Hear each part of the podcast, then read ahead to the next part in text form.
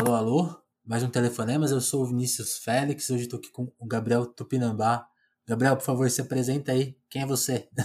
Ótima pergunta. É, Oi, gente, meu nome é Gabriel Tupinambá, eu sou psicanalista é, aqui no Rio de Janeiro.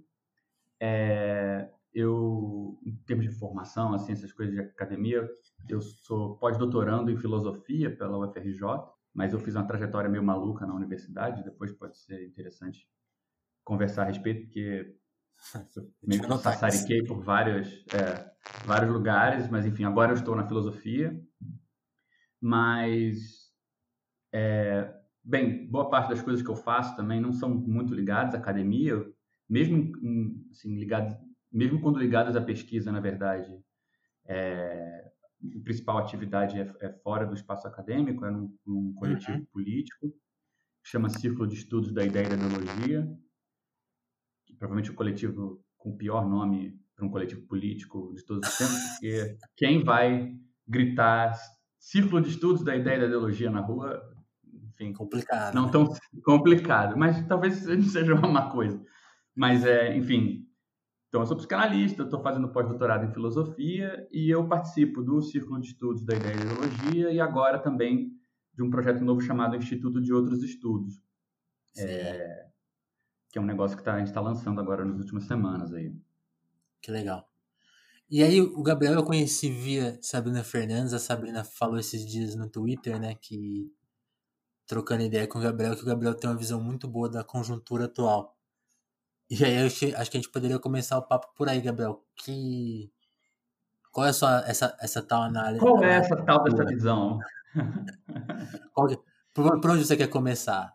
Não, é, eu não sei, porque, enfim, acho que ela foi muito generosa em falar isso. É, eu não cara, vou ser honesto com você, assim, é, eu, acho que isso tem muito a ver com isso que eu mencionei desse coletivo, é, porque Assim, vamos começar assim. É, dependendo de onde você está organizado politicamente, você meio que tem que ter uma visão.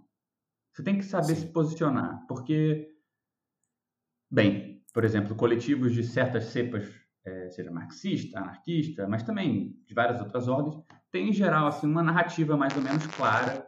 Olha, o problema é esse, as coisas estão acontecendo assim, é por isso que a gente precisa se reunir para fazer assado, né?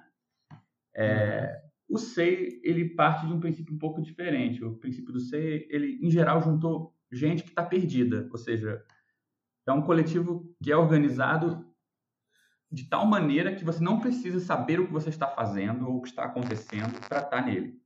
Interessante. É, a, prim, a premissa do coletivo é que organização é um princípio mais importante do que coesão ideológica. Então, tem gente de tudo que é orientação, política, tem comunistas mais radicais, tem a galera mais social-democrata, tem gente anarquista, tem gente que não faz a menor ideia do que é, tem gente que não gosta de política, não tem problema, a gente aceita todo mundo.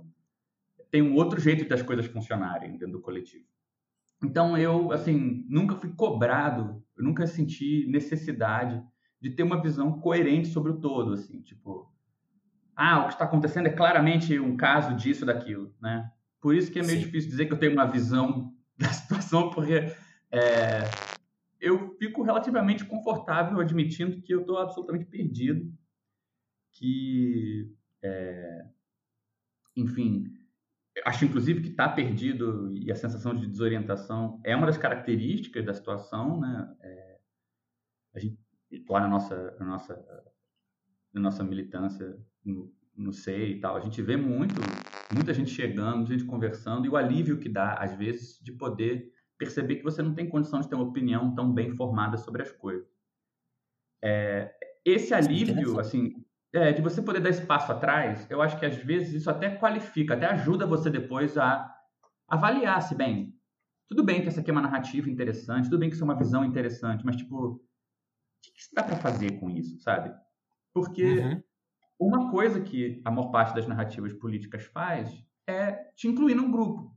Você conversa na internet, você se dá bem com seus amigos, a militância, e fala mal dos outros que não têm a mesma visão que você. Mas na hora que você não tem essa função, ou seja, essa função não é tão importante, ela pode ser secundária, a gente precisa fazer outras perguntas sobre essas visões. Né? Tudo bem que você tem uma visão anticapitalista, radical, é, centrada no papel da economia, blá, blá, o que seja. Mas tá, isso, isso faz o quê? Né? Além de criar uma comunidade com outras pessoas, o que não deixa de ser importante, mas... Então, eu acho que o SEI tem essa vantagem. Como ele suspende um pouco essa primeira demanda de reconhecimento pelos pares, né? a gente acaba ficando um pouco mais tranquilo para se perguntar, às vezes, tá bom, mas além de ser uma coisa que faz coletivo, que cria um campo comum, ideológico, o que mais a gente pode fazer, né? O que, que a gente aprende a discernir na realidade, ou o que, que é, a gente, que tipo de critério de sucesso de uma ação a gente vai ter quando a gente é, toma uma certa posição política de leitura do mundo, né? E, e de fato, assim, não sei, eu acho que é... Não sei se é pelo SEI que isso surgiu, eu, eu, é um coletivo que tem muita influência na maneira como eu, como eu abordo as questões políticas, mas uhum. é, eu acho assim, eu acho que, que Putz, como eu vou falar isso assim? Vamos falar assim, eu acho que a gente está num momento meio de crise, assim, desses grandes mapas da situação, né? É, poxa, eu me, me considero um marxista, comunista, tudo, que você quiser nesse, dentro desse terreno, todos os xingamentos que você quiser incluir aí. É, mas eu tenho ao mesmo tempo a impressão de que às vezes eu preciso superinterpretar a realidade para poder ficar satisfeito que eu sei o que está acontecendo. E isso é uma coisa que, assim, ter essa intuição casa muito com a minha experiência na psicanálise, sabe? Porque é, em psicanálise, a gente tem um pouco essa. Tem ferramentas teóricas, tem recursos para distinguir quando você está agindo na realidade porque você capturou alguma coisa dela, você entendeu alguma coisa, você teve uma ideia sobre o que fazer e você está indo mais perto da realidade. E quando você está agindo, porque a realidade não está encaixando na, nas suas caixinhas, e você está agindo meio para fazer sumir aquilo da realidade que não estava encaixando, entendeu? Sim. Então, assim, é, vamos, eu diferenciaria essas duas coisas nos seguintes termos. Tipo, às vezes a gente se move politicamente porque a gente tem uma ideia. Né? Você está em casa, você tem uma ideia. Putz, tive uma ideia para resolver aquele problema. Aí você se mexe por causa disso, né? Põe você em movimento, você vai lá, põe a mão na massa, mexe nas coisas e vê se funciona, se não funciona. Mas também tem um ideal, que é uma coisa diferente de uma ideia, né? O ideal, tipo, você olha alguma coisa e fala, pô, isso não tá como era para ser. E aí você vai e arruma né? Meio que é quase como se você tivesse que mudar a realidade para encaixar com o que você já achava, né? né? Dá para entender essa diferença, né? Então, por Sim. exemplo, tem gente, para ir para o campo onde eu vejo muito na clínica, né? Por exemplo, tem gente que está num relacionamento com alguém diferente, alguém que se apaixonou achando que a pessoa era XYZ, e aí quando você começa a conviver com a pessoa, você descobre que, não, que a pessoa é uma pessoa totalmente diferente da sua expectativa, diferente dos seus ideais. E aí você tem uma opção, né? Você pode dizer, putz, essa pessoa não era o que eu acreditava e terminar a relação, né? Cair fora. Cair fora e dizer, bem, ela não encaixava no que era para ser uma boa, um bom relacionamento, ela não me entendia, sei lá. Ou você pode rever o que é um bom relacionamento, né? Você pode ter uma ideia nova do que é ser, ser um casal com aquela pessoa, né? É, pô, não imaginava mudando de cidade, mas, pô, às vezes você muda de cidade, faz uma vida totalmente diferente, pô não imaginava. Acho que é, eu achava certas coisas sobre o que é o caso muito clássico. Eu achava certas coisas sobre o trabalho doméstico, sobre a divisão de tarefas, né? E aí você descobre que, pô, tem uma vida totalmente diferente, fora de uma série de valores extremamente é, machistas, se você né, refaz a sua ideia sobre o que é um, um relacionamento legal. Então, assim, eu acho que isso vale um pouco para a política. Eu acho que às vezes a gente se mexe porque a gente tem boas ideias e às vezes a gente se mexe para fazer sumir da cena aquilo que não está encaixando nos nossos ideais, né? Então, assim, essa, essa maneira de olhar, de fazer essa distinção, às vezes me ajuda um pouco, assim, a falar, bem, calma aí, pode até ser que eu queira, sabe, é, correr e dizer que é isso que está acontecendo, correr e dizer que é aquilo que eu tinha pensado é o que está acontecendo. Mas às vezes você tem que dar um passo atrás e falar, pera, calma, talvez eu eu tenho que me reinventar aqui porque não está muito claro, né? E aí, Gabriel? Essa... Fala. Não, e aí, aí eu queria te acrescentar isso. Quando você fala isso, a questão do passo para trás, né? E até essa questão de da organização dos mais do que dos desorganizados, dos perdidos, né? Uhum. É inevitável pensar nesse debate atual, né? Que, que a gente vê muito justamente no ambiente da rede, né? Do, da organização, da, de uma certa organização que tem que aceitar todos os parâmetros, né? Antibolsonaristas, bolsonaristas arrependidos, sabe? Essa, essa, essa confusão e e aí eu acho engraçado, porque é um debate que ele meio que clama pela. Pelo raso, né? Tipo assim, quem chega com uma ideia mais, tipo, não, deixa, deixa, deixa eu dar uma explicada aqui nisso. É meio cortado, né? E aí eu fico pensando nesse tipo de organização e nessa, e nessa ideia de dar um passo para trás, porque tá todo mundo, parece que tá todo mundo dando um passo à frente, né? É, eu vou te falar, assim, cara, eu. eu olha, eu tenho. Eu, eu não, nem, nem finjo ter uma teoria, uma compreensão sobre é, o que, que, é o fenômeno do bolsonarismo em amplo espectro, né? Hum, assim, eu acho que é uma coisa muito complicada. Eu acho que as pessoas podem aderir em graus diferentes ao Bolsonaro por razões muito diferentes.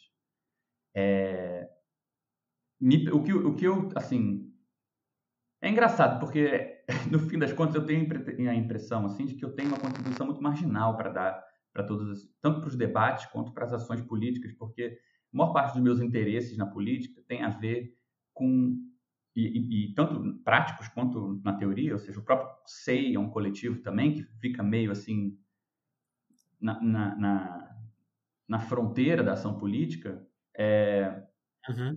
nas margens, assim, vamos falar, porque me interessa muito os efeitos, é, vamos falar assim, de feedback, ou os efeitos estranhos que às vezes a própria ação da esquerda produz no seu oposto.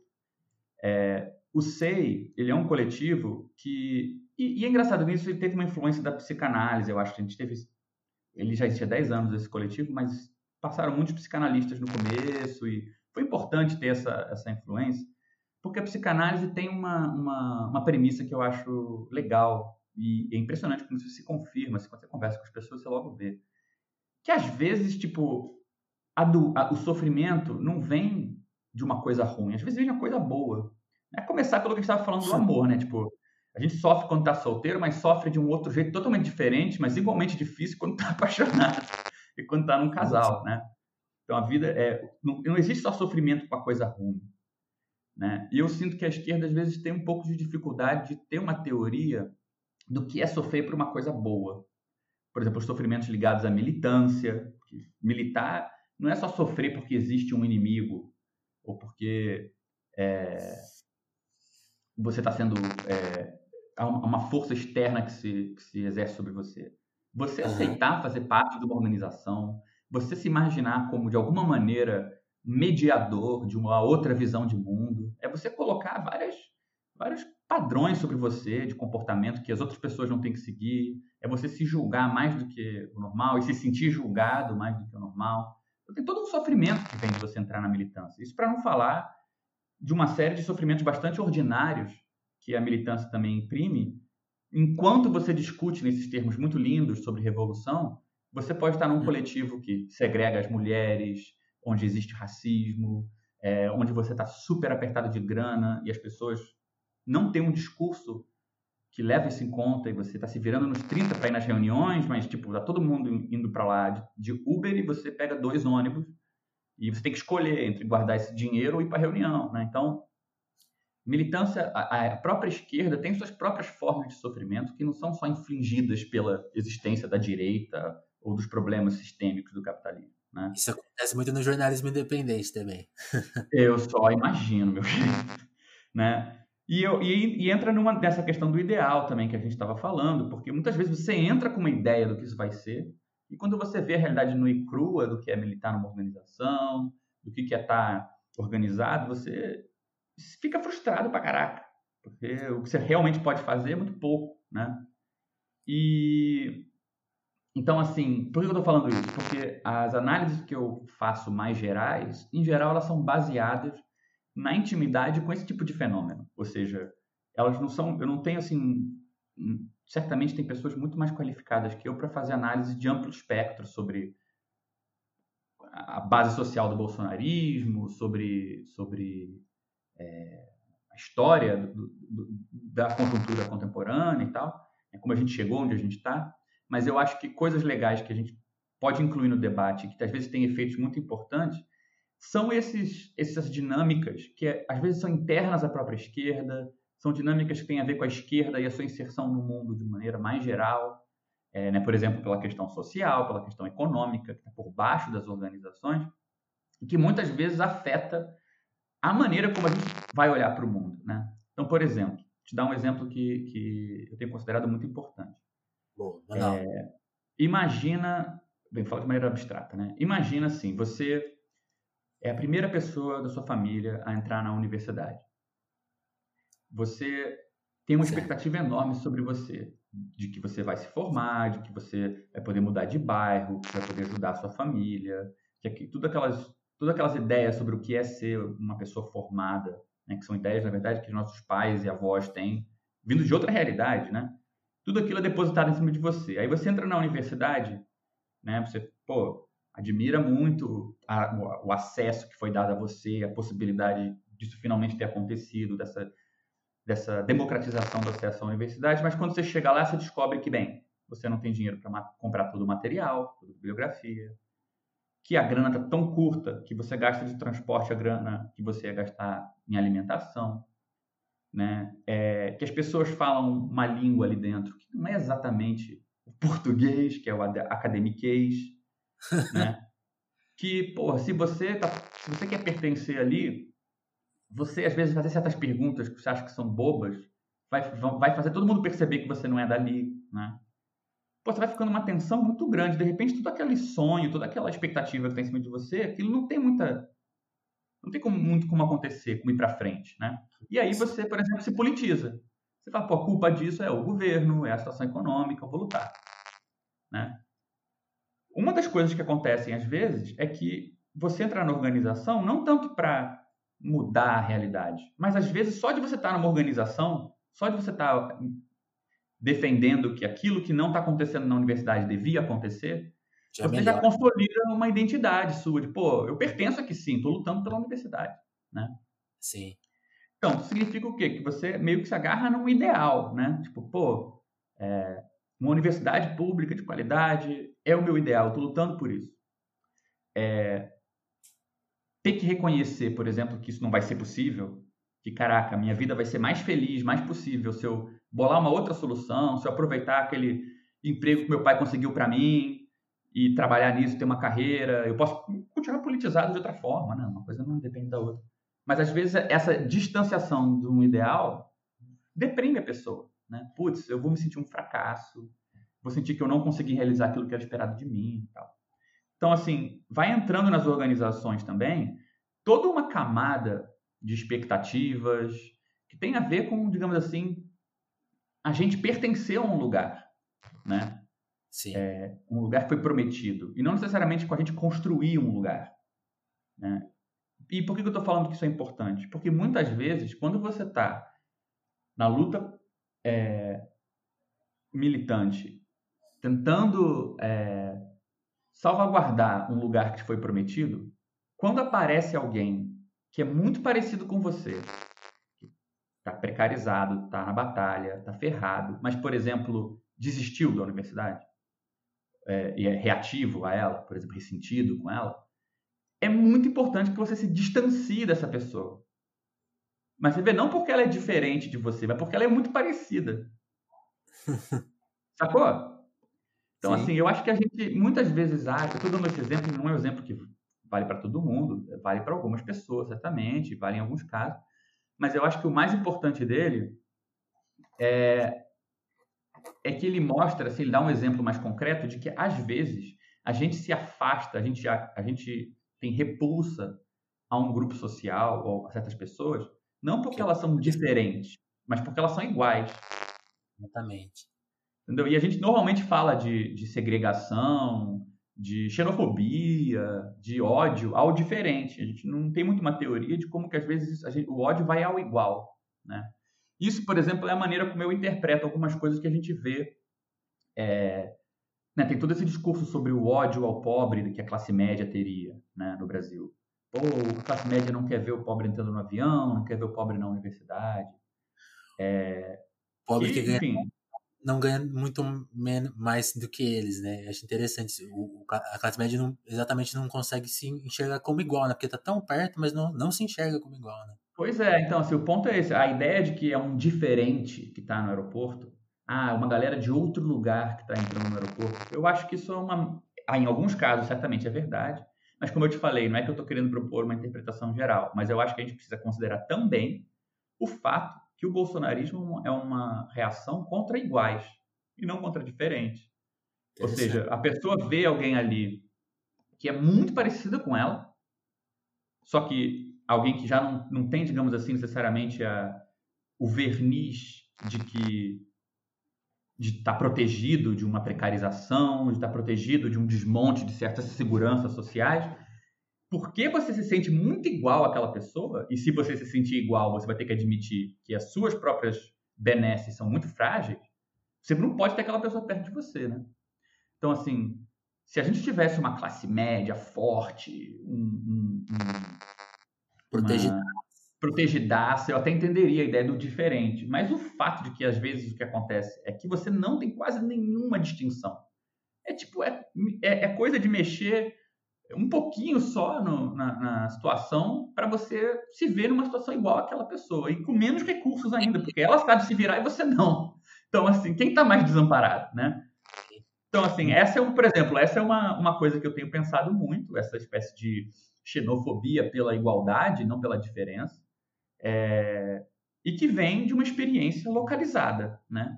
Porque, é, seja na clínica, ouvindo muitas vezes de onde vem o ódio das uhum. pessoas, uhum. e, é, ou mesmo na política, como sei, ele junta gente muito diferente, né? Um coletivo que não faz essa distinção ideológica muito, muito clara, assim, a gente chega aí. Se você, se você gostar de continuar, tá valendo. Se você se incomodar, enfim, aí tudo bem você sair. É, a gente acaba colocando no, no, mesmo saco pessoas que supostamente se dizem diferentes. E aí elas começam a ver que elas têm problemas parecidos, elas estão economicamente numa situação mais próxima do que parecia. E aí você vê esses afetos surgindo, entendeu? Então a gente começou a ter uma espécie de laboratório para ver esses fenômenos que, quando você olha para o amplo espectro e interpreta de fora, você só vê o ódio, você não vê como que se organiza, né? Então, gente, sim, sim. isso é um pouco do que a gente faz. A gente é um coletivo que, porque ele é um coletivo muito heterogêneo, ele também é uma espécie de laboratório sobre patologias da organização, né? De onde vêm os desafios de se organizar? Né? É... Enfim, não sei se isso... Não, um foi muito bom, foi muito bom. Acho que... E eu gostei muito do que você trouxe do desse exemplo da universidade, porque eu, por, eu, por exemplo, não, não vivi exatamente esse, esse exemplo, mas eu passei por algo parecido no mercado de trabalho. Então, como eu fiz a, a, a faculdade privada, né? Esse, esse choque que você relatou aí, ele não existe tanto, assim, porque é um, é um, é um ambiente mais. não esvaziado, porque os profissionais lá são muito firmes, corajosos, comprometidos, né? Dependendo da universidade, lógico. Então foi um ambiente muito saudável na, na, no seu, nos seus limites. Uhum. Acho que aconteceu outras, outros fenômenos lá, assim, outras percepções, né? Agora, o que você descreveu aí, eu encontrei exatamente igual no mercado de trabalho. Chegar no mercado de trabalho, achar que vai ser bem recebido, pô, tem uma formação legal, vou encontrar os meus, meus iguais, né? Uhum. Encontra justamente esse ambiente que fala uma outra língua, onde você fica com medo de levantar uma pergunta e, e, e percebendo que você não faz parte daquele todo, né? Que todo mundo ali tem um, um outro tem uma outra história pregressa, né? Outras ligações. Começa aí você fala, caramba, justamente não era para eu estar aqui, né? Você, fica, você levanta essa pergunta e você e aí, ah, eu acho que, que, que, que eu passei no, por exemplo, no, quando, quando uma certa rebeldia nossa a esse. Até, aí são dois assuntos que se juntam, né? Esse ambiente que já é complicado para quem vem de outro lugar e a própria precarização do ambiente jornalístico, por exemplo, né? Então, a, a, as brigas que a gente tinha ali eram meio mal vistas, né? Tipo, os caras já vieram de uhum. fora querendo mudar isso aqui, calma, calma lá, né? Calma Entendi. lá. Achei, Cara, e é achei... engraçado isso que você tá falando, assim, eu acho isso, pô, esse fenômeno é muito difícil e, assim, é impressionante como ele afetou tanta gente, né? Porque, pô, a gente, Parece de um jeito jogo cresceu com a ideia de que, se, que o que distingue pessoas, por exemplo, é uma boa formação de uma má formação. Exato. E a ideia era de que, por exemplo, o nepotismo, relações é, de, de camaradagem entre famílias e coisas assim era uma coisa do passado, que os, os empregos eram dados de acordo com mérito, né? Oh e aí você chega lá e não tem nada a ver com isso, né? E o que eu acho, eu acho crucial, que aí entra na questão da organização, que é o seguinte, que nessa hora é, que você acaba sendo colocado no mesmo saco de alguém que teve uma formação pior que você, primeira coisa que normalmente a gente sente é meio ressentido, tipo, pô, mas eu fiz um trabalho que essa pessoa não fez na vida, eu me esforcei de um outro jeito, eu não sou igual. Só que quando você fala que você não é igual, né, o que acontece é que você também está abrindo mão de tudo que aquela pessoa sabe fazer em termos de se virar nessas condições e que você vai ter que aprender agora, né, nesse ambiente precarizado. Quem sabe se virar no 5 é quem não tinha ilusão quanto ao que o mérito ia levar ele muito longe. Né? É, enquanto que quem tinha essa ilusão achava que podia prescindir de certas ferramentas mais malandras, mais ressabiadas, de como se virar, de como fazer frila, de como fazer contato, né? Então, assim, o, o, louco de você precisar ser diferenciado igual é que você também tem que abrir mão de ferramentas que são as melhores ferramentas para a gente construir em cima de uma situação precarizada, né?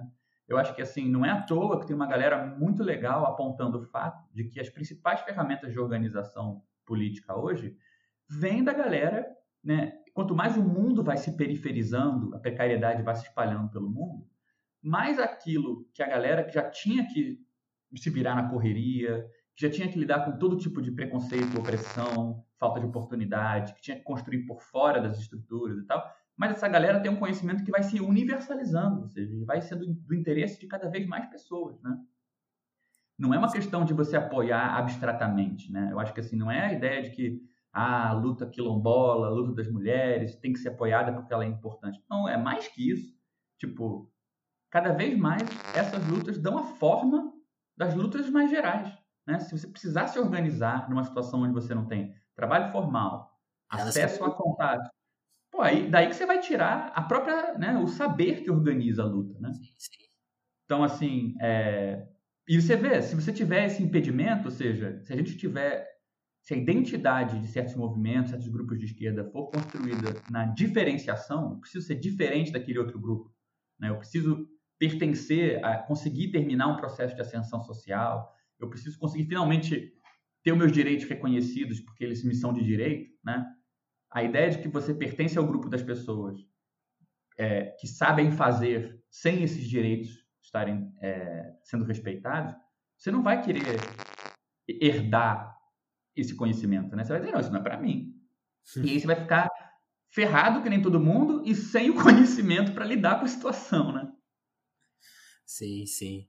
E, e, é uma coisa que eu, hoje eu sinto assim, o quanto a gente, talvez, ali na, na, na, situação que eu passei, por exemplo, a gente teve. Até por imaturidade, né? A, a gente abriu mão disso. Assim, a, gente, a gente radicalizou tanto lá que a gente acabou demitido nesse, nessa história aí. E, e, e fragilizado, né? Porque gente, aí a, aquela, aquele espaço que a gente tinha para trabalhar e, e, até organizar, juntar mais gente, a gente ficou, voltou para. Volta que aí são a, a, as coisas do mercado de trabalho, né? Então, no mercado de trabalho, no momento que você está demitido uma empresa, você fica muito enfraquecido, né? Você tem que procurar outro emprego, aí essas questões se tornam quase irrelevantes, né? Você volta uhum. a estaca zero, né? Que é um pouco diferente do ambiente da universidade, mas é engraçado, né? Como todas essas, essas, essas questões vão se relacionar. Não, elas se relacionam. Quer ver um exemplo? Por exemplo, a pessoa porque para uma certa classe social no Brasil foi prometido de que ela poderia trabalhar com uma área que tem mais ou menos a ver com o que ela gosta, né? O que foi assim na história da humanidade uma ideia absolutamente extraordinária, porque quase ninguém pode trabalhar com o que gosta e inclusive uma boa definição do trabalho é aquilo que transforma o que você gosta em algo que você não gosta. Mas enfim, Muita gente chegou no mercado de trabalho com essa promessa: ah, eu acredito no jornalismo, eu acredito na psicologia, eu vou trabalhar com o que eu acredito. Né? E a pessoa, quando descobre que não vai poder se inserir ali e vai ter que se inserir num emprego qualquer, né? A pessoa cai, né? Ela se sente fracassada. Não é que o mercado fracassou com ela, né? Tipo, não pôde me absorver, me prometeram algo que não é real, logo essas pessoas não prometem nada, não. Eu tenho que desconfiar dessas promessas. Você é que conclui que você fracassou, né? E, por exemplo, tanto para o caso universitário que eu mencionei, né? Muita gente não pode terminar a graduação, não pode fazer uma pós e tem que entrar num mercado de trabalho, numa profissão que não tinha imaginado. E começa a olhar com um olhar depreciativo essa, essa passagem, né? Então, por exemplo, só para pegar esse caso da universidade, que a gente já viu que pode ser usado em outros, outros ambientes, né? Mas para completar essa historinha. Boa. Então, imagina essa pessoa que entrou na universidade e viu que, caramba, cara, os custos materiais de estar aqui é, são, tornam inviável. Tipo, eu vou ter que sair. Vou ter que trabalhar. Né? Vou ter que trabalhar, não vai, pra, não vai nem para trabalhar e ficar aqui. E vamos supor que essa pessoa vai trabalhar com o pai, tá? Pô, o, o pai, que como a gente viu, nunca foi, não foi para a universidade, é, quando ele terminou, se terminou o ensino básico, o ensino médio, ele, digamos assim, teve que cair na real, né? Tipo, o caminho da educação não é para mim, universidade não é para mim. E essa escolha de ir trabalhar né, ou essa necessidade de trabalhar, ela foi marcada com uma espécie de, de luz de uma dignidade, né? Tipo assim, pô, virei sujeito homem, estou enfrentando a realidade, né? Quando a pessoa foi, pra, foi prometido o sonho da universidade, ela tenta, e depois ela faz a mesma coisa que o pai, que é ir trabalhar no mesmo, por exemplo, na mesma lojinha, é, trabalhar com o mesmo serviço, como assistente ou algo assim, ela não tem essa impressão de que ela subiu, né? De que ela ganhou em dignidade, que ela está pegando a realidade pelos chifres, né? Como se diz. Ela desceu. Dá a impressão de que ela desceu. É. Né? Então você vê, você acaba no mesmo lugar, mas porque o sonho e a expectativa passou por outro lugar, você deprime, né? Você não consegue nem estudar e nem trabalhar. Não sei se você já ouviu falar nessa geração nem nem. Né? Foi um estudo sociológico que se fez no Brasil sobre uma galera que nem trabalha nem estuda, né? Pois é. Né? E, no, e, o que era paradoxal era, pô, mas é um, é um pessoal que não tem necessariamente as condições materiais de não estudar ou não trabalhar. Mas quando você escuta essa historinha, de repente faz mais sentido, né? Que seja uma coisa que afeta justamente a galera que precisa do trabalho, né? Uhum. Então, assim, isso vale para o mercado de trabalho também. Muitas vezes você ir numa direção de um emprego, descobre que não, não vai ter lugar para você ali, que você vai ter que trabalhar com outra coisa, e, de certa maneira, entrar nessa massa anônima de pessoas que estão na viração, na correria e pegando o emprego que dá. Só que, em vez de você criar solidariedade e se reconhecer e poder utilizar tudo que a gente sabe sobre como viver nessa situação, né, você deprime, você fica desanimado, você sente que você diminuiu a sua vida, né? Então, em vez de, diminuir, de refazer a ilusão que você tinha sobre a situação do mercado, das instituições, das oportunidades, você padece da ilusão que você tinha sobre você, que era ser prometido né, outra coisa para você. Né? Sim. Sabe uma, uma experiência que eu tive muito curiosa nesse sentido? Porque hoje eu estou aqui fazendo um podcast, é, é, uma, é um podcast que não é o meu meio de trabalho, né? Assim, eu ganho dinheiro de outras formas, né? Então. Graças eu, a Deus. Eu meio que consigo. Eu, eu considero que eu tô no eu, eu voltei ao mercado de trabalho de um, porque, depois de ter saído dele, porque eu, teve uma época que eu tentei sair, e isso é muito engraçado, assim, porque depois que eu fui depois que eu perdi meu último emprego de jornalista, que me pagava super bem, que tinha toda uma condição, eu voltei para minha cidade e pensei, vou sair do mercado, porque eu não quero mais, quero ir para outra coisa. E, e, e aceitei, meio que aceitei, talvez de bom grado, assim, tipo, não, eu quero um emprego mais tradicional possível, aquele que tem horário, assim, aquele uhum. que é super. Até, até lembro assim, não, mas você quer trabalhar, por exemplo, eu, eu, pensei em trabalhar no shopping, assim, não, quero trabalhar no shopping, mas não, mas é super explorado os horários. Não, mas eu quero, eu quero experimentar isso, porque o jornalismo é, é pior ainda, os horários, é, é, outra coisa, gente. Tem, tem, tem essa ciência, né? Sim. E aí eu fui atrás disso. E sabe o que aconteceu? Não deu certo, assim, tipo, uma das primeiras, uma das experiências que eu mais curiosas dessa época de e que acho que aí, aí esse cenário que você passou, né, das desilusões, é, é muito engraçado o ambiente onde a gente encontra os outros desiludidos. que eu lembro de uma reunião de trabalho e aí e aí teve tinha um coletivo assim de pessoas que foram participar de uma entrevista, né? Uhum. Todas nessa situação, todas assim, é, ou já completaram a universidade, ou estão para completar, não se encontram, querem pegar o trabalho que dá, né? Que é um trabalho de shopping tal, que que, que acha interessante tal, e que vai ser uma, uma etapa de transição. E aí, nessa conversa, eu encontrei todas essas pessoas que a gente tá falando. Todas as pessoas que estão, tipo, tá, ok, vou dar um downgrade aqui, pelo menos momentâneo. E essas pessoas, é engraçado, né? Elas não têm essa forma coletiva. Eu encontrei vários indivíduos ali meio deprimidos. Mesmo, mesmo sabe, essa, essa, essa uhum. sensação de estarem sozinhos, né? Tipo, tá todo mundo na mesma situação, mas ninguém nem conversava sobre isso, né? Não é nenhuma conversa, tipo, a gente tá, oh, a gente tá na mesma, hein, tal, tal. E aí tem outro fator que, aí só para completar a historinha, que eu acho engraçado, eu, eu fui super bem na prova que precisava lá para passar, mas o, eu não passei, até hoje eu não sei porquê, não sei que, onde que eu travei ali, mas eu senti do entrevistador uma questão, tipo, o que você tá fazendo aqui? Você é formado, cara. O seu conhecimento, você não cabe aqui. Isso aí é, é, é, outro fator. Mas esse, esse fator que você falou dos, dos indivíduos deprimidos, eu achei muito curioso de eu ter encontrado essas pessoas ali num, num breve momento, assim, e eu não consegui, não consegui voltar a encontrar elas, por exemplo, né? Tipo, a gente não, uhum. não existe esse ambiente de encontro, né? E, e é engraçado isso, assim. É, eu acho isso. E é, é foda, né? Porque essa sensação de ser jogado, assim, numa situação onde está todo mundo mais ou menos igual, mas você só se encontra num ambiente de competição, né? Exatamente, né? É, e em loja, então, cara, shopping, mesmo que vocês todos sejam contratados, vocês continuam competindo, né? É, é bizarro, é muito difícil. É, pois é, é uma situação que você fica junto e separado, né? É, então, assim, eu, eu acho que tem, tem coisas muito importantes assim para a gente poder escutar o que está acontecendo, de ter essa hipótese na cabeça, sabe? Nem sempre a gente sofre porque a gente é diferente, às vezes a gente sofre porque a gente é igual. E eu acho que ninguém necessariamente fala assim. É... Porque, por exemplo, né, se você está sofrendo porque você é igual a outra pessoa, ou porque você perdeu uma, um marcador de diferença, como que você nomeia isso? Né? Porque, por exemplo, se alguém. É, se você passou uma agressão, se você é, sofreu racismo, é, muitas vezes é justamente uma marca de diferenciação que você fala: caraca, aqui me viram por essa diferença e me trataram, me reduziram a essa diferença. Mas você, ao mesmo tempo, pelo menos você ganha um nome para o problema, para trabalhar ele, para ver o que você vai fazer, se você vai se politizar, como é que você vai lidar, né? Mas e, e os problemas que vêm justamente porque está faltando uma diferença. Não consegui saber qual é a coisa que me especifica, né?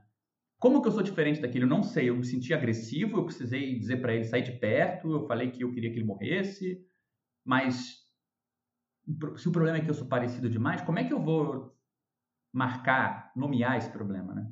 Então, assim, não é uma coisa que a gente aprende a pensar assim e considerar essa questão do sofrimento pela igualdade, vamos falar, é, só, só olhando para a realidade. É uma hipótese que você tem que ter na cabeça, que aí te ajuda a diferenciar uma coisa da outra quando você escuta um pouco mais cada um, quando você vê o que aconteceu naquela situação, né?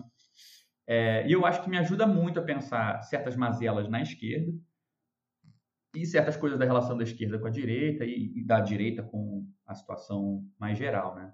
Uhum. É, e eu acho que você falou uma coisa, cara, que também é um, um fator importante, que é o seguinte, né? Nessa historinha que a gente está contando dessa pessoa hipotética, que foi para a universidade, saiu e tal. Depois que você teve o gostinho de uma coisa diferente, depois que você descobriu que existe outra coisa, não, isso não apaga, né? É. Então, assim, você que entrou no curso, lá, estava numa roda de conversa no final do ano passado, eu lembro de uma menina que falou isso, ela falou, pô, eu vim para o curso, acho que era de antropologia. Eu adorei antropologia. Agora não posso mais fazer. Mas, você acha que eu vou esquecer que eu adorei? Né? Não existe isso. Né? É, a, a, aquela paixão, aquela porta de, de, saber que existe um tipo de prazer que você pode ficar ali matutando, estudando. Pô, esse é um negócio que você vai carregar para a vida. Se você agora não puder exercer isso em lugar nenhum, você tiver que substituir isso por uma vida onde esse, essa sua paixão não tem nenhum valor, Sim, sim. Né? E ninguém te reconhece por isso, pô, fica impossível, né? Então, assim. E, sabe, é sabe, muito... sabe, desculpa te cortar, Gabriel. Sabe o que eu acho engraçado? Dos, dos paralelos que existem, por exemplo, aqui eu tô colocando muito o fazer jornalístico em, em relação, porque, enfim, é o que eu conheço, né? E, e, e é o que eu acho que. Eu imagino que nos, em outras profissões as pessoas que devem, que estão ouvindo a gente, estão encontrando aí as correlações, porque, por exemplo, esse gostinho no jornalismo, eu fico pensando, agora que eu tenho um veículo independente, se eu quiser conversar com alguém muito top de linha, o cara vai falar assim, mas qual que é o seu veículo, sabe? Uhum. E aí, eu, aí, não, mas não, mas sou eu ainda. Então, tipo, se eu, quando eu tava em outro lugar, você podia conversar comigo e agora você não pode. Então, essa questão do gostinho e de voltar, dar um ter que dar o um passo atrás, tipo, não, vou ter que conquistar todo um caminho para poder acessar aquela pessoa de novo. Acho curioso isso, como se relaciona, né? é. né?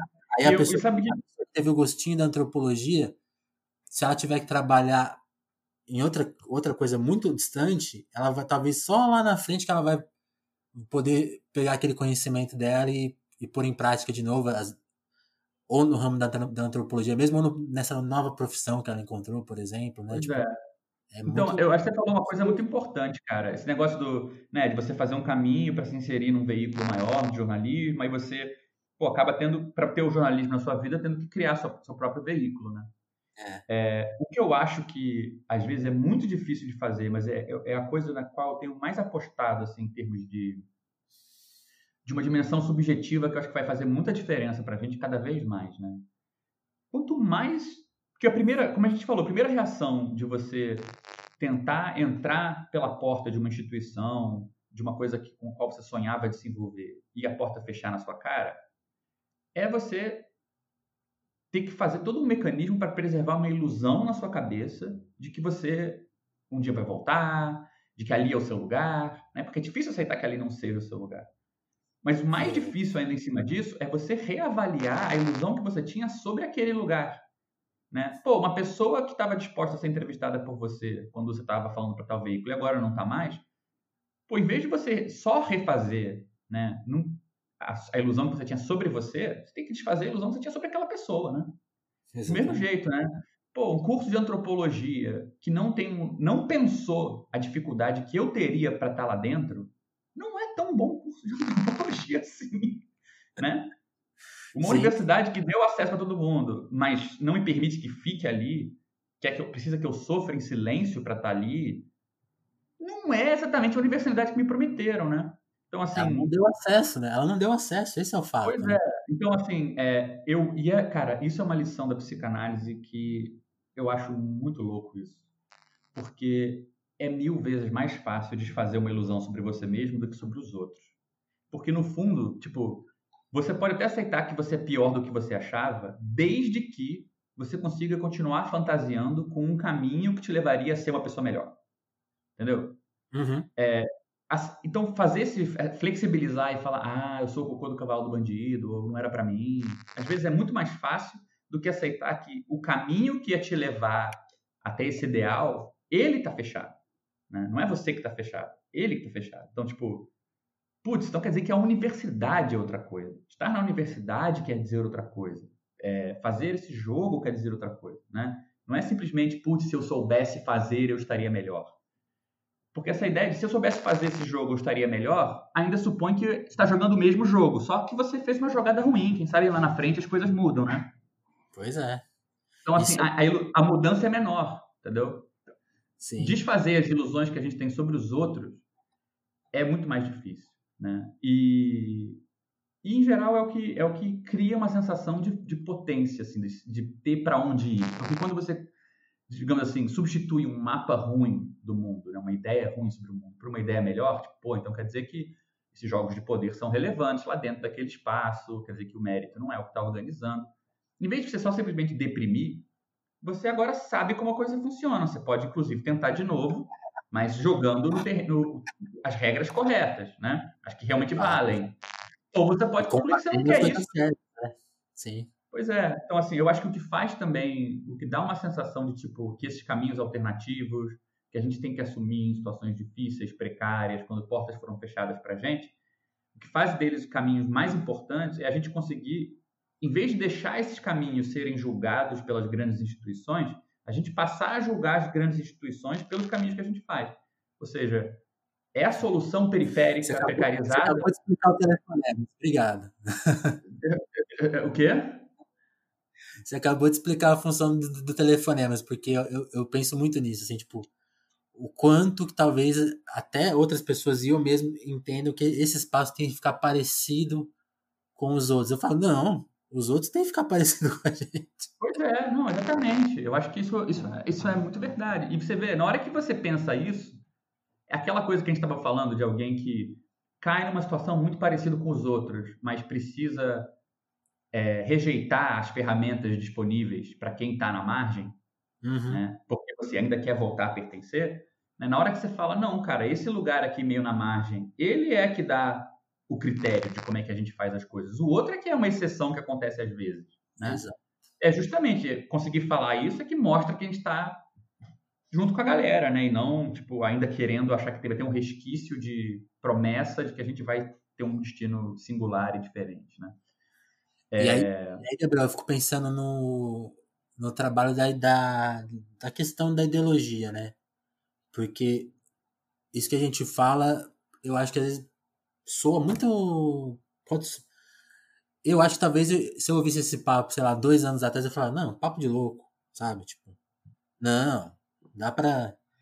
Sabe? Aí eu fico pensando no, nos efeitos. Eu queria que você desse, desse talvez uma avaliação justamente nisso. Porque essa conversa talvez ela aconteça menos do que ela deveria, justamente pela, pela força da propaganda. Você, você acha isso, sim? Por exemplo? Não, cara, eu vou te falar. Eu acho que eu acho que essa conversa, isso é o que você escuta de quase qualquer pessoa que, enfrenta a realidade do Brasil, se der pra, se você conseguir ouvir, uhum. porque uhum. O problema não é que isso não é falado, o problema é que é difícil de ouvir.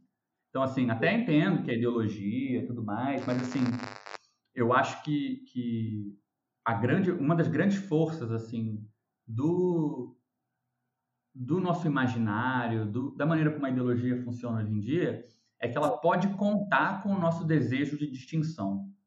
Né? Ela sabe que se ela oferecer qualquer caminho alternativo para você não ter que cair no meio da galera indistinta, você vai aceitar. Mesmo que ele seja um caminho que não vai para lugar nenhum, que é totalmente impotente, a gente vai se segurar nesse caminho. Isso vale para a esquerda e para a direita.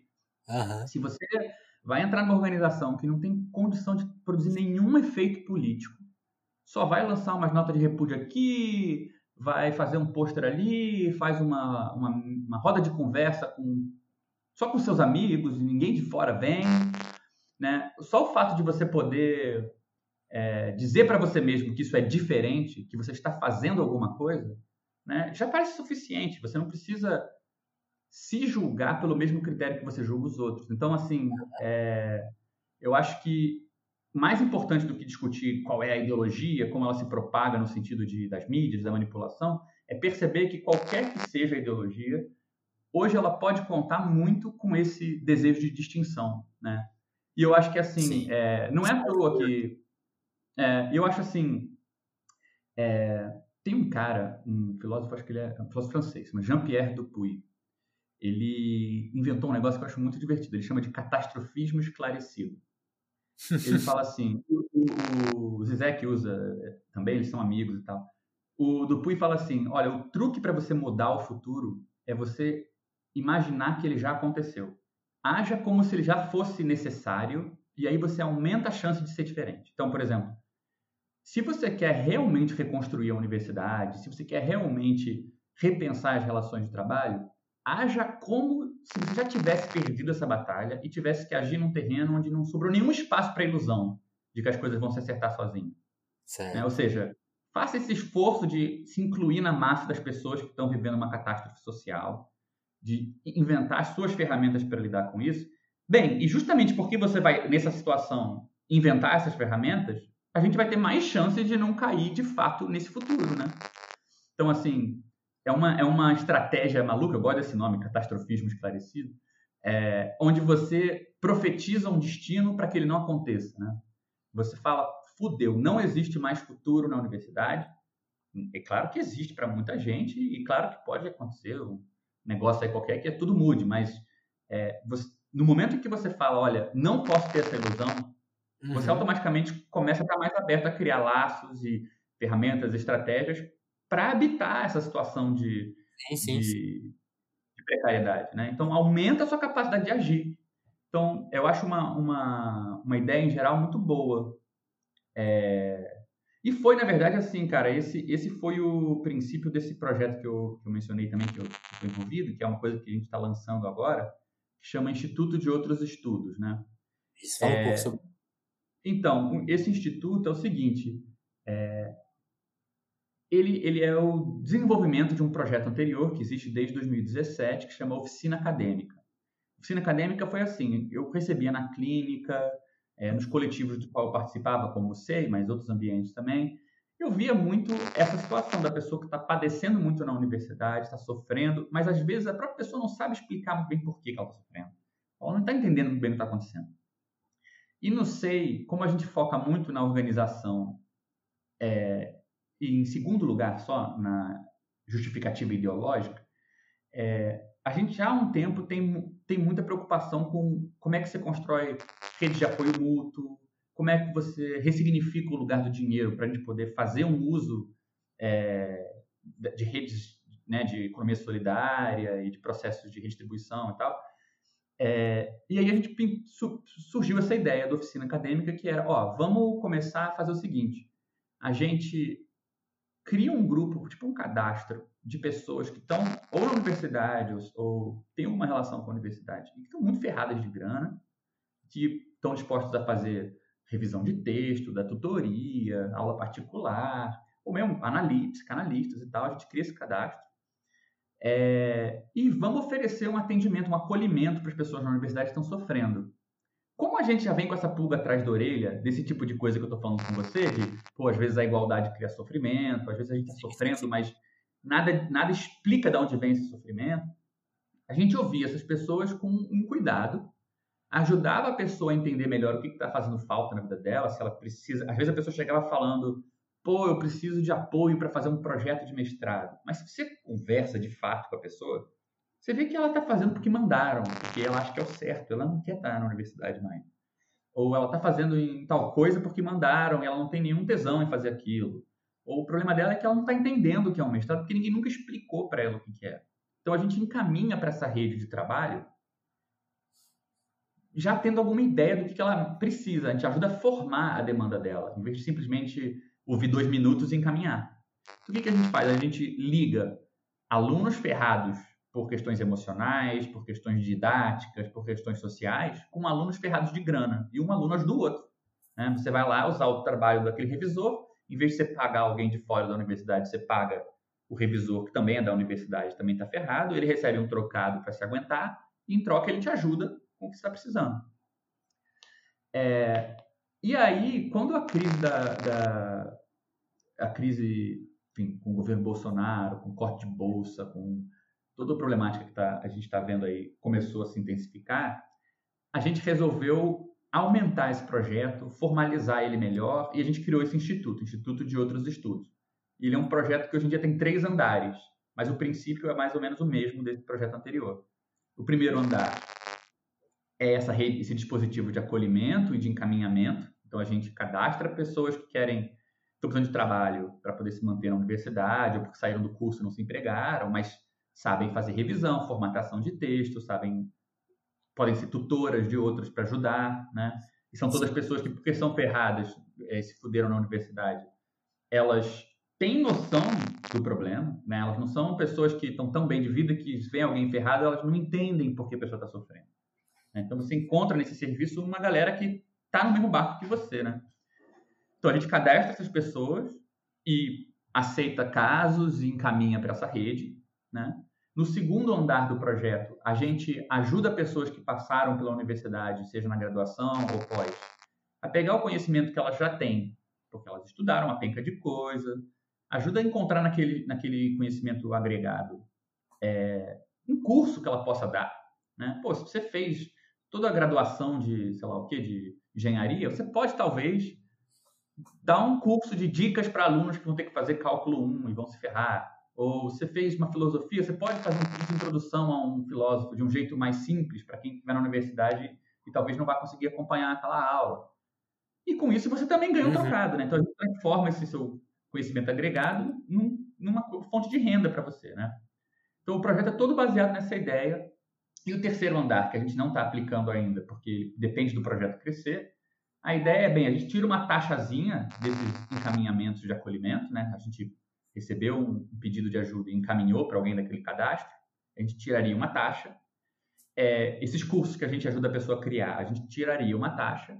E juntando essa, essas taxas, a gente vai poder dar bolsas de pesquisa para pessoas que perderam bolsa na universidade. Né? E num modelo de pesquisa que não seja o modelo de pesquisa acadêmico, que é cheio de cacareco, de outras estruturas de poder que definem as relações entre os orientandos e orientadores e tal.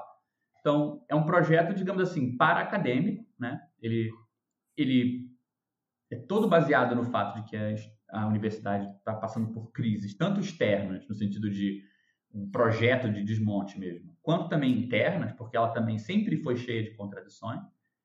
Tentamos trazer, falar dessas contradições, já falar, ó, tá, tem problema, dá para a gente ouvir você em relação aos tipos de questões que você vai passar aí dentro, que você está enfrentando, né? É, muitas vezes a pessoa chega sem saber explicar o que ela está sofrendo e justamente conversando, estando naquele ambiente com outras pessoas que conhecem esses problemas também, a pessoa vai criando um vocabulário para descrever o que ela está sentindo ali, o que incomoda, né?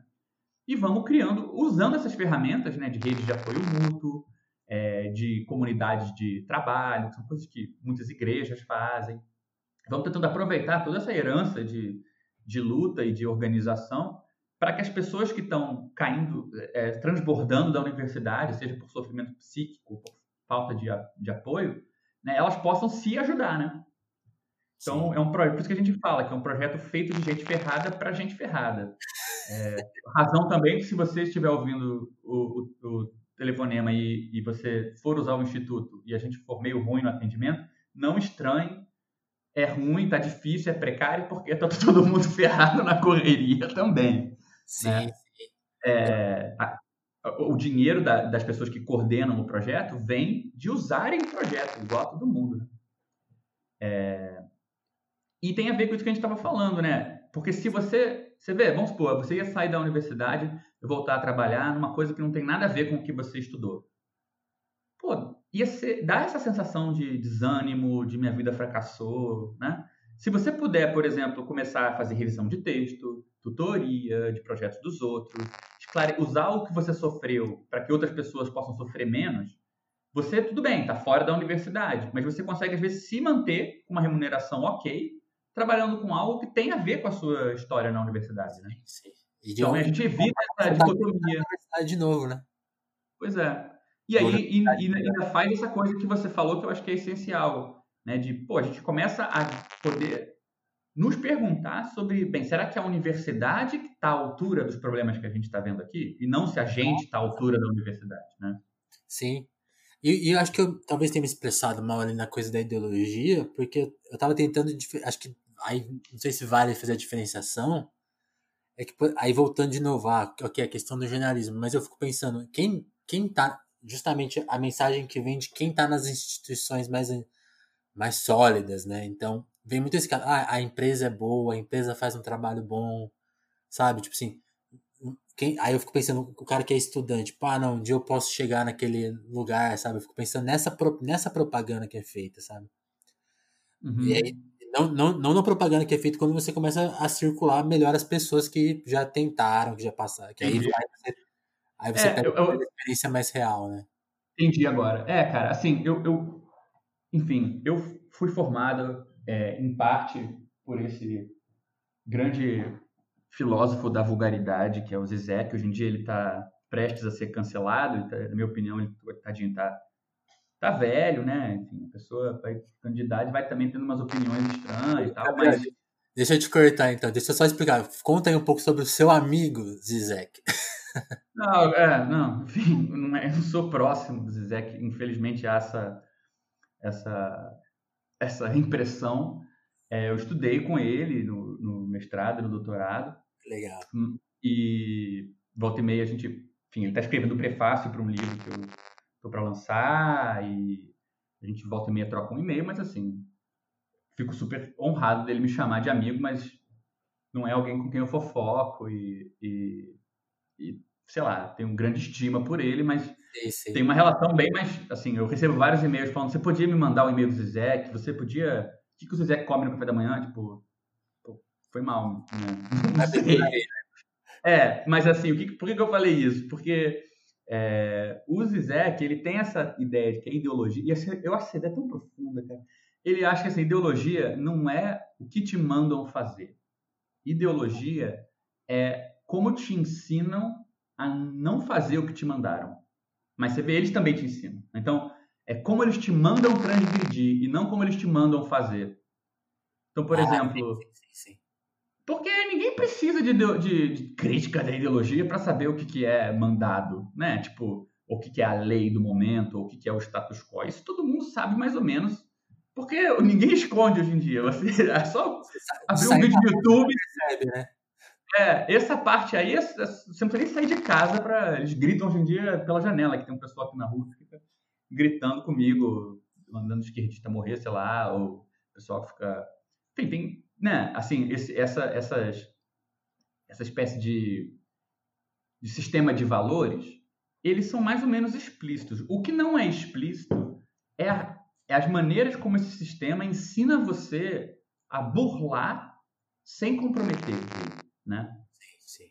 É, isso é que os Zizek chamam de ideologia. Essa ideologia não é a lei. Ideologia é como a lei te ensina a desejar outra coisa.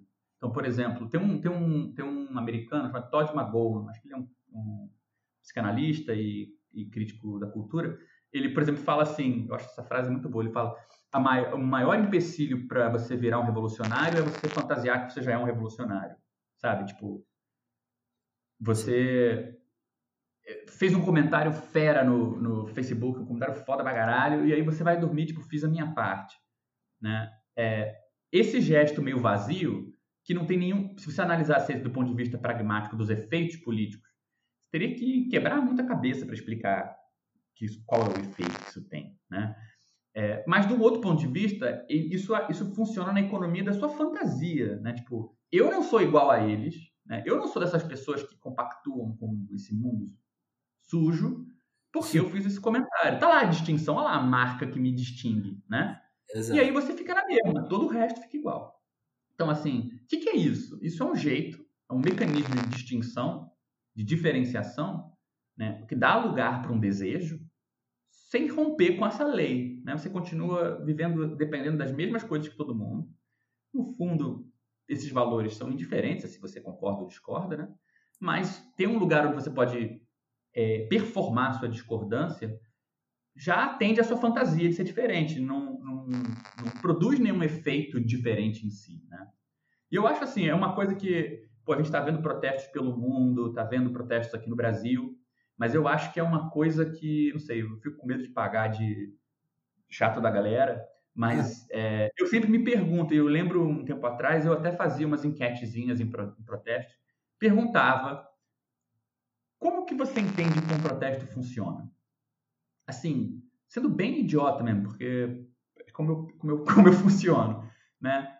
É, bem, eu fui para a rua, eu e outras pessoas, porque a gente se aglomerou é, em torno de uma pauta, em torno de uma insatisfação. Isso, o que vai tem que chegar até o representante, né? A mídia precisa propagar o nosso descontentamento para que ele chegue até o representante, para que ele fique é, receoso de perder um certo apoio e passe a atuar a favor do nosso descontentamento, né? Sim. Me parece que é o esquema, assim, padrão. Tem outras maneiras de entender um protesto, por exemplo, um protesto que quebra a propriedade, de modo que as pessoas que estão perdendo propriedade, um banco, não sei o quê, começam a fazer um lobby a favor de é, diminuir aquela insatisfação, porque para eles perder aquela propriedade é, é é mais custoso do que dar o, o benefício que estão se pedindo. É, é uma estrutura diferente. De qualquer maneira, por exemplo, pegando esse primeiro exemplo, né? Tipo, ah, eu acredito que o protesto funciona porque quanto mais pessoas na rua, mais a mídia vai dizer, tinham 100 mil pessoas na rua, o representante vai ficar assustado com isso e vai sentir pressionado a agir diferente.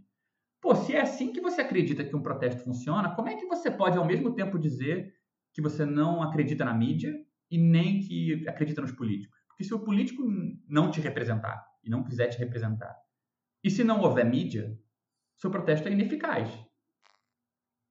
Concorda? Então, tipo, um protesto de gente na rua dizendo. E, e, é. e vale fazer uma contravaliação da sua crítica, que é justamente quais protestos que, entre aspas, mudaram o país?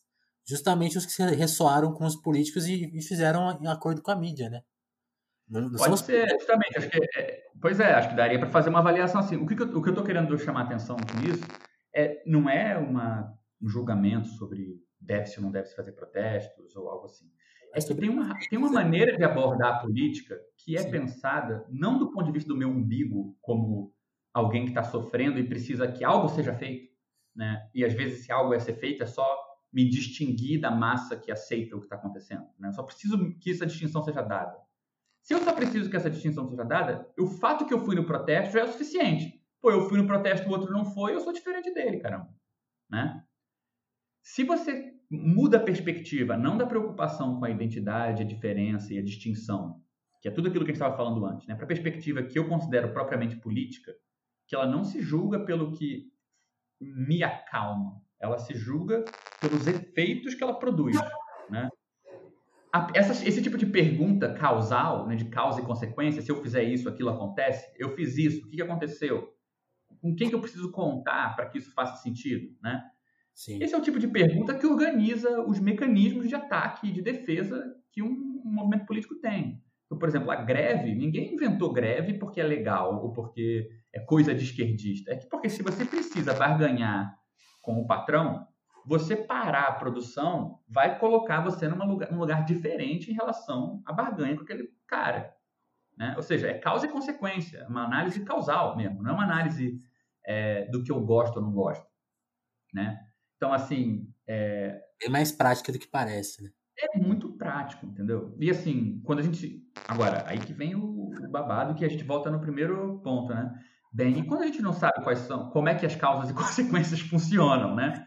Porque o mundo tá tão confuso que, tipo, greve de greve no telemarketing, greve no Uber, onde você pode ser substituído a qualquer segundo, e as pessoas, você não existe essa essa, essa relação formal com o patrão, né? Ou protestos numa situação onde, onde a arbitrariedade do, da classe política está num grau em relação à sociedade civil que nunca se viu, né?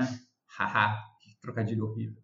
É, mas, enfim, é, e aí, como é que você faz? Né? Eu acho que, de fato, numa hora que você está no escuro, você tem que experimentar. A gente tem que ver o que acontece.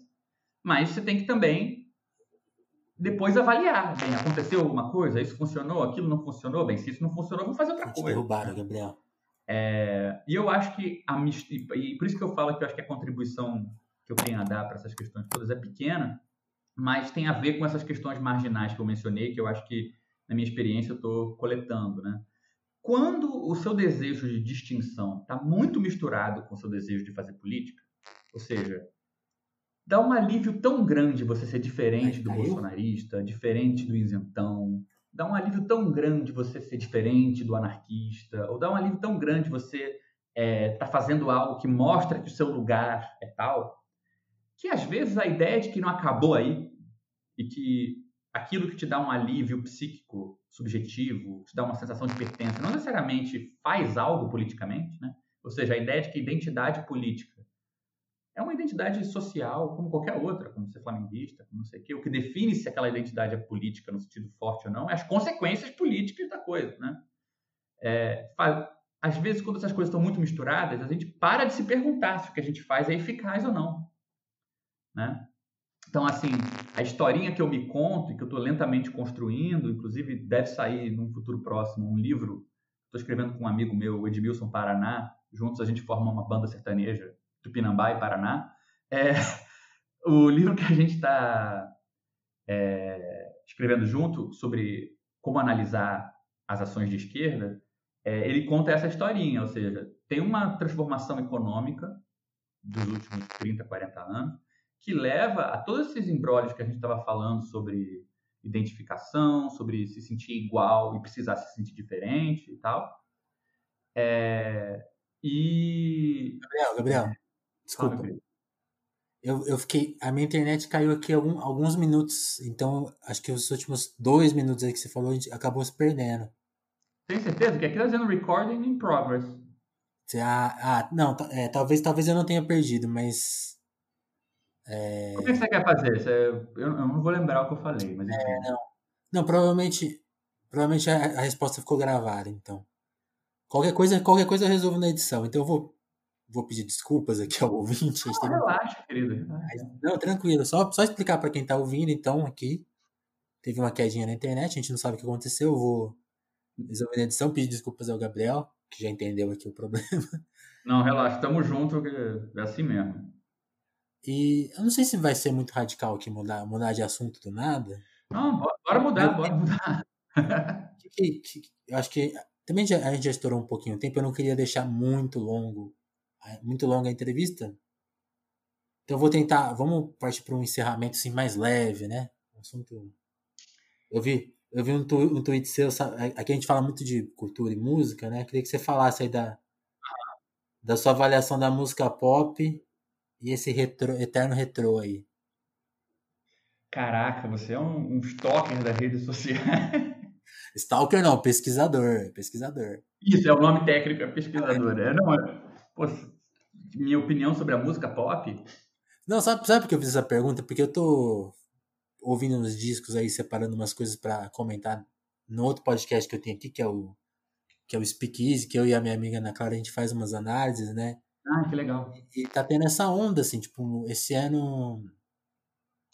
Sabe, os discos pop estão tão muito setentistas e oitentistas de novo, assim, né? De novo, assim.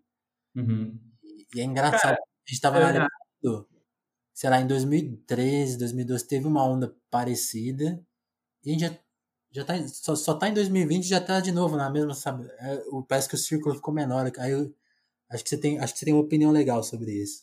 Não, cara, é, é, enfim, eu, eu, sei qual tweet você está mencionando, mas assim, eu vou, vou te dar o, o, o contexto, né? Porque não tem contexto.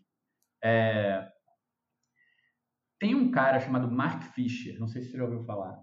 O Sim, Mark, Mark né, ele tem essa teoria de que é, que chama do lento cancelamento do futuro. Ele fala assim, pô, nos anos 70, 80, a gente achava que o futuro... Bem, tudo a ver com o que a gente estava conversando, né? Que tinham várias promessas de transformação, que o mundo ia para frente, e de repente alguém puxou o freio e a imaginação da gente foi ficando meio estagnada e em vez de novas formas aparecerem, novas ideias aparecerem, a gente começou a meio que ter que se voltar para o passado para buscar uma novidade, não para o futuro, né? Uhum. É, então, assim, a tese dele é um pouco essa, de que o futuro vai desaparecendo, e não é um, o futuro não cria na gente uma novidade, a gente não começa a tentar antecipar o futuro né, e inovar, uma coisa futurista, uma coisa avant-garde. Pelo contrário, a gente, quanto mais a gente tenta fazer algo na direção do futuro, mais a gente imita o que era o futuro para as pessoas que tinham futuro, que era, vieram antes da gente, né? Então, é, eu acho essa ideia interessante e ele lê muita coisa da música pop nesse, nessa chave, né? Essa, essa, essa onda The Strokes, por exemplo, essa coisa indie de de repente ter um tom muito imitando uma coisa, sei lá, meio lá, punk nova-iorquino, num contexto totalmente diferente, né? Uma coisa vira quase totalmente estetizada, né? É, e no Brasil a gente tem isso também. Mas uma coisa que sempre me chamou atenção e que eu não concordo muito com essa tese dele é que eu acho que isso não tem uma distribuição universal. Ou seja, é, eu acho que é, esse é um problema para certos grupos sociais e as suas formas de expressão. Talvez na metrópole faça mais sentido, né? Pois é, eu acho que é uma coisa que o inglês, que nem ele, devia sentir muito forte, mas ele, porra, você não consegue contar a história do sertanejo universitário, do feminejo, da sofrência, como uma história que vira para o passado. Pelo contrário, né? Tipo, tem mudanças recentes de né, essas, essas parcerias malucas de, que junta a galera do funk carioca com a galera do sertanejo universitário, com o pagode. Uhum. Tipo, isso é novo, isso não é velho, né? É, e também, assim, por exemplo, o hip hop americano, ele não é, é nostálgico. Né? Sim, e aí você começa a ver uma coisa engraçada, que tipo assim, quanto mais a música pertencia a um, a um certo nicho ou representava uma certa classe cultural que tinha essa promessa de futuro ainda para ela, que acreditava nessa promessa, mais nostálgico tende a ser. Ou seja, é uma música que quase que salva essa ilusão é, de que ainda tem um futuro diferente, porque é o futuro que meu, nossos pais tinham, né? É, prometido para eles. Enquanto que a galera que teve que se virar sem isso está continuando a fazer outra coisa, né? É, muitas vezes se apropriando de tropos da, da, dessa classe cultural, mas sem a reverência a isso, faz o que quiser com aquilo. Né? É, e assim, eu então eu tenho um pouco de. Eu acho interessante essa tese, mas eu acho ela muito mais restrita em termos de classe, raça, do que é, parece no primeiro momento, né? Então, em geral, eu acho o Mark Fisher um cara maneiro, mas que tem que ser lido com contexto, né? Por isso que eu mencionei esse negócio de que, pô, é, sei, talvez seja uma coisa que, em vez de dizer algo sobre o todo da situação cultural, talvez diga algo sobre. É, né? é um, um, certo nicho ali, né? Sim. Porque acho que vale para a política também. Acho também tem uma contraparte disso, talvez, em toda a discussão que a gente estava tendo antes sobre política e, e né, quando, quando a maneira como a gente mapeia o espaço político, a maneira como a gente imagina o que vem pela frente, ela é muito derivada dessa, desse desejo de fundo de eu não quero, eu não posso perder algo que me foi prometido. Né? Sim. Como se na hora que você perder isso, nenhum novo futuro fosse nascer. Mas pelo, pela aquela hipótese do catastrofismo esclarecido que eu falei, talvez perder esse futuro seja a condição para poder imaginar uma vida possível com algum porvir aí, né? Sim, sim. E, e essas relações de metrópole e colônia, elas ainda elas ainda estão nesse imaginário, né? Então, os protestos daqui ficam parecidos com os de lá.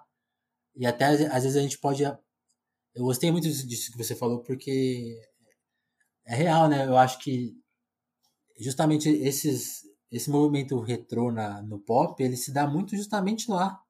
Lá na. Lá, lá assim, com os artistas mais famosos, os grandes artistas, os que os que estão justamente nessa condição de do futuro que foi prometido, né? Eles, eles não são eles não coincidem com os artistas que são revolucionários, que aí eu, eu, eu elenco aí na turma que você falou, né? O, o, funk brasileiro, por exemplo, o rap brasileiro, até o, hip hop também de lá, né? O gringo também não está nessa situação tão privilegia, privilegiada. E os artistas que eram do status quo antigo, eles estão mais nostálgicos, né? Aí eles coincidem mais com essa mas é bom, é bom exatamente essa também essa visão, né, de não se apropriar de uma ideia de lá tão secamente, né? Tipo, vale, é. vale tudo, né? Vale para tudo. É, eu acho muito importante, sabe, perceber isso na cabeça, né? Tem esse crítico literário brasileiro, Roberto Schwartz, que tem esse, livro sobre Machado de Assis chamado Ideias Fora do Lugar. Eu acho que assim não dá para entender o Brasil só pensando as, o trânsito das ideias. Tem que pensar também a diferença dos lugares, né? Ou seja, uma ideia que, que é transposta para cá vai encontrar um terreno totalmente diferente e algo que faz muito sentido lá, aqui não necessariamente vai fazer e vice-versa, né? Sim. É, e é, eu, eu, tenho, eu acho isso muito interessante, cara, assim, é, é, enfim, acho, acho, eu tenho essa pulga atrás da orelha com essa ideia de a música, se, a, a cultura está se repetindo, está é, tudo indo pelo mesmo caminho, eu, eu tendo a achar que para essa frase fazer sentido, você tem que adicionar uma outra cláusula que está oculta aí, né? Tipo assim, para tudo continuar sem a gente perder nenhuma das ilusões que a gente tinha, sim, vai ter que fazer uma coisa muito repetitiva. Por outro lado, se você estiver disposto a perder talvez algumas ilusões que você tinha sobre o que é possível, como é possível fazer as coisas, pô, mil, mil outros, outros caminhos se abrem, né? É, é duro, porque acho que é, muitas vezes a sensação de você aprender algo sobre a realidade é uma sensação de perda, não é uma sensação de ganho, né? Tipo, putz, então quer dizer que não é aquilo, né? Que eu pensei. Mas é uma perda produtiva, não é uma perda é, é, inibidora, né? Paralisante. Sim. Sim. Então, assim, eu acho que é, isso aí, assim, diria que um dos lugares que a gente tem uma espécie de tesouro, um depósito, assim, de de energia para conseguir também aguentar o tranco de fazer essa virada, né? De entender o que é essa condição periférica que está se alastrando e que é justamente ali onde menos menos senso desse futuro, dessa promessa é, foi dado. Isso é, é, é onde justamente tem as ferramentas para a gente sobreviver nesse território novo, né? Eu acho que a música é, e as artes em geral, assim, elas, elas que estão fora dessa nostalgia, elas têm um pouco desse papel também, né? De dar um suporte para a gente aguentar e ver que dá para fazer, né? Sim, sim. É, não, gostei muito. E, e, e, e, é engraçado, como a gente teve o problema da ligação, eu acabei exagerando, né? Falei que era, era uma mudança de assunto muito radical, mas não era não, era, era o mesmo assunto. era o mesmo assunto. Gabriel, queria te agradecer pelo papo, pela por essa sessão, né? Foi uma sessão de não, cara, nem, nem, te cobrei nada na sessão. O taxímetro não estava ligado, só tendo, só faço análise em horário comercial. Não, mas foi muito bom e vou tentar atualizar aqui os assuntos, chamar lá em breve aí daqui uns, sei lá, alguns meses a gente poder voltar a conversar, seria muito interessante. A hora que você quiser, querido. Estamos aí. Valeu muito pelo papo, pela, pelas ideias. Foi um prazer. Obrigadão pelo espaço também. É isso. Valeu, Gabriel. Um abraço, querido. Não, me, me atrapalhei aqui. Quer deixar algum um recado final? Um... Você falou dos seus projetos, né? Acho que vale deixar o site, essas coisas assim, né? Ah, deixa, claro, é verdade, tem toda razão. É, o, bem, vou, vou fazer então o, o merchan dos projetos. O, quem tiver interesse em conhecer mais sobre esse coletivo maluco que eu mencionei, o SEI, o site é www.ideiaideologia.com e o Instituto de Outros Estudos, esse projeto para-acadêmico de apoio e, e, construção de uma vida possível meio é, na crise da universidade, o site é www.outrosestudos.com. É isso, Gabriel. Valeu, hein? Obrigadão, cara. Curti muito. Eu te agradeço. Abração.